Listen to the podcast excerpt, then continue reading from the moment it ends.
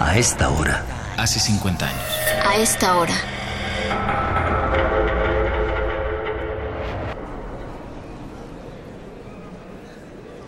Paso mecha, qué guapas las italianas y qué grandotes los polacos.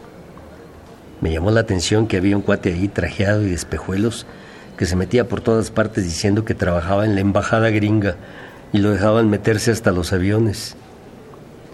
Mientras esperábamos, estuve platicando con Valdivia, un compañero fotógrafo. Según él, el mitin de Tlatelolco de hoy se va a poner cabrón. Eso le dijeron. Valdivia es de los viejos como yo. Siempre tiene buenos tips y buenas fuentes porque cubrió muchos años la nota roja. Me dijo que desde ayer la policía está acuartelada, que todos los granaderos ya los mandaron a las delegaciones cercanas a Tlatelolco y que van a hacer un escudo para impedir que los estudiantes lleguen al casco de Santo Tomás, instalaciones politécnicas que siguen tomadas por el ejército. Precisamente el día que entraron a esas instalaciones, hará unos 10 días de ello, Valdivia tomó muy buenas fotos, a pesar de que era de noche. Me enseñó algunas imágenes de una hoja de contactos, unos chavos aventándole molotovs a los soldados. El cabrón expuso con la luz de las bombas y de unas antorchas que traían para prenderlas. Las fotos quedaron re buenas. Claro, solo le publicaron una. Pero tienen los negativos.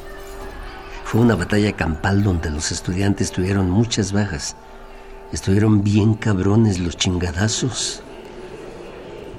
Es más, le voy a hablar a Manuel, mi hijo. Ahí hay un teléfono.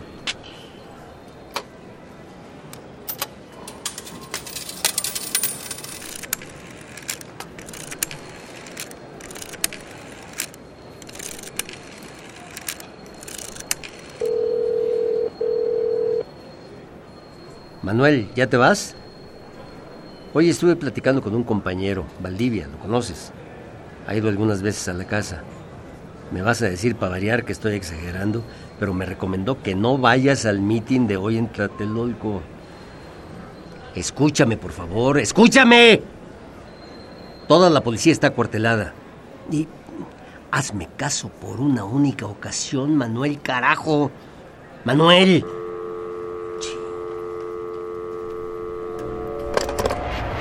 A esta hora. Hace 50 años. A esta hora.